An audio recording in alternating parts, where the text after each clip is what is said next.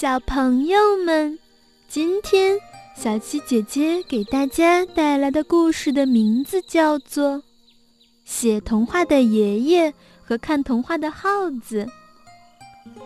有位老爷爷，戴一副大眼镜儿，整天趴在桌子上写呀写呀。他写什么呢？童话。瞧，他的书架上塞满了书，那全是他写的童话。老爷爷家里住着一窝耗子，住在地板下面的一个角落里。耗子嘛，嘴尖，尾巴尖。耳朵也尖，这是说他们的耳朵好。隔着厚厚的地板，也能听见老爷爷写字的声音，咯噔，咯噔，准是来了小客人了。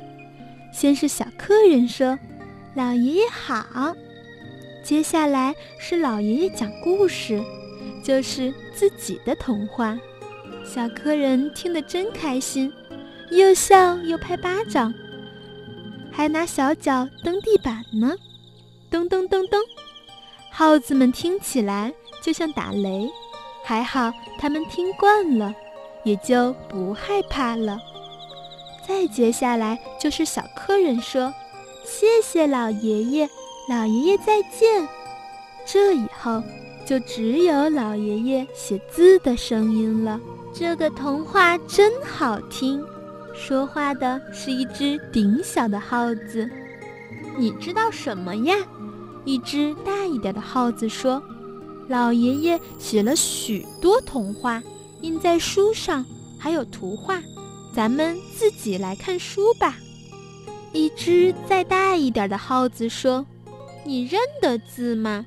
自己来看书，吹牛呀！”“是呀，不认得字怎么看书？”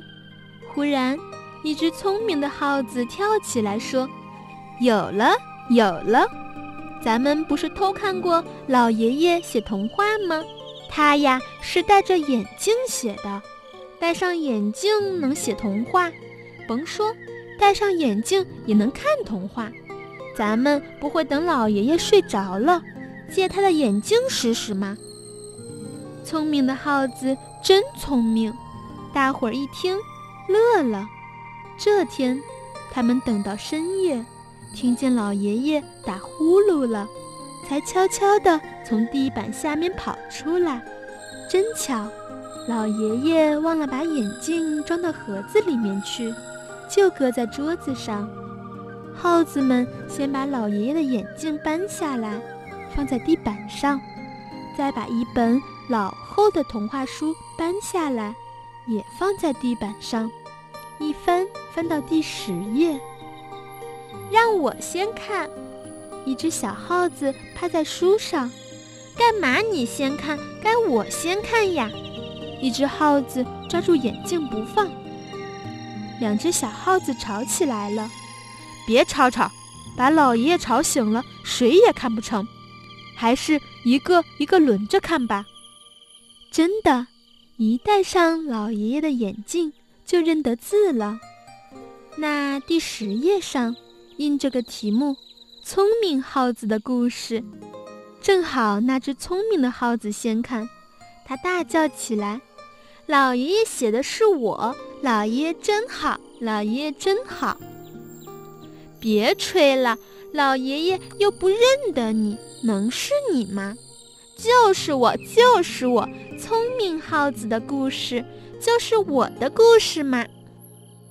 翻到第五十页，这回呀，轮到那只比上一只还大一点的耗子看了。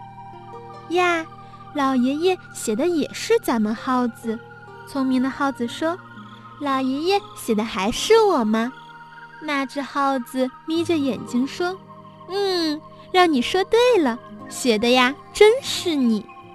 聪明的耗子更神气了，把眼镜抢过来戴上一看，咦，刚才的神气劲儿没有了，像只瘪了的皮球，翘着尖嘴说：“老爷爷坏，老爷爷坏！”原来呀，这篇童话叫做《笨耗子的故事。大伙儿轰地笑起来了，哈哈！聪明耗子太聪明，变成笨耗子了。翻到第一百页，是耗子嫁女儿的故事。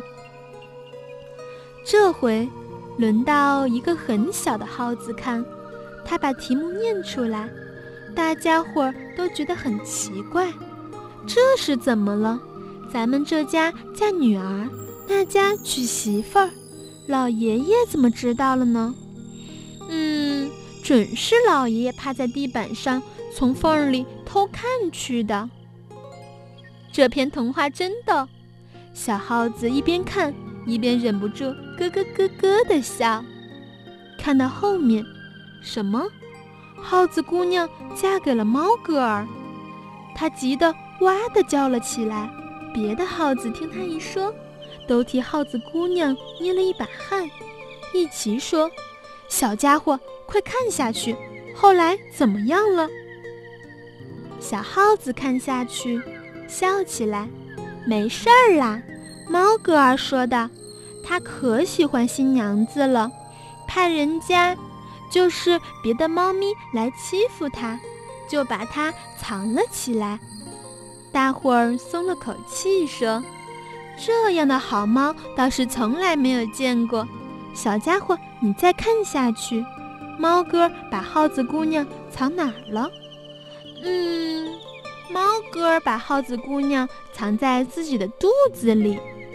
聪明的耗子说：“这就保险了，谁能跑到猫哥的肚子里去欺负耗子姑娘呀？”可不是，大家伙儿称赞猫哥又好心又机灵。嗯，可是装在肚子里，装在肚子里呀，那不就是把耗子姑娘给吃了吗？他们好像真的听见猫哥“喵”的一声叫，耗子姑娘吱吱叫几声，可怕极了。他们撒腿就跑，小耗子扔了老爷爷的眼镜。也跟着溜到地板下面去了。第二天，老爷爷起来，嗯，我的眼镜呢？咦，我的眼镜怎么掉在地板上？他呀，还以为是自己不小心呢。老爷爷弯下身子，捡起眼镜，戴上它，又写起童话来了。